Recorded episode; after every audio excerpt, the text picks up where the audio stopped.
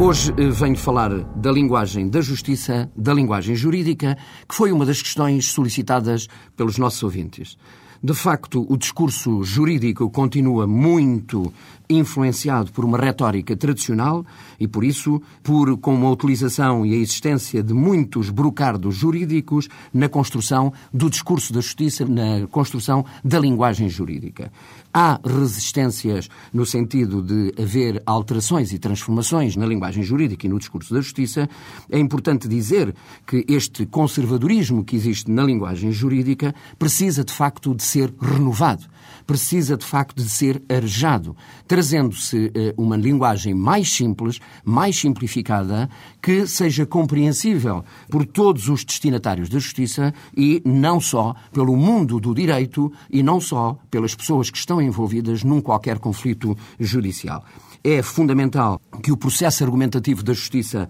seja simplificado. É verdade que não se podem alterar os conceitos jurídicos, mas eh, muito da linguagem jurídica pode ser desconstruída, pode ser simplificada de forma a ela poder ser entendida por todos. Isto é também como a linguagem tem uma função social importante, a linguagem da justiça neste, neste domínio, a linguagem jurídica, eh, é também a sua simplificação, retirando de uma linguagem muito hermética, muito fechada, é também esta transformação, não implica só uma transformação de mentalidades, mas ela é importante como um reforço da legitimação dos atos da justiça junto da comunidade e junto do cidadão, mas é também uma forma de reforço da democratização dos atos da justiça. E, portanto, é necessário que a justiça eh, seja entendida por toda a gente e a forma da justiça ser entendida por toda a gente passa exatamente por se descodificar a linguagem da justiça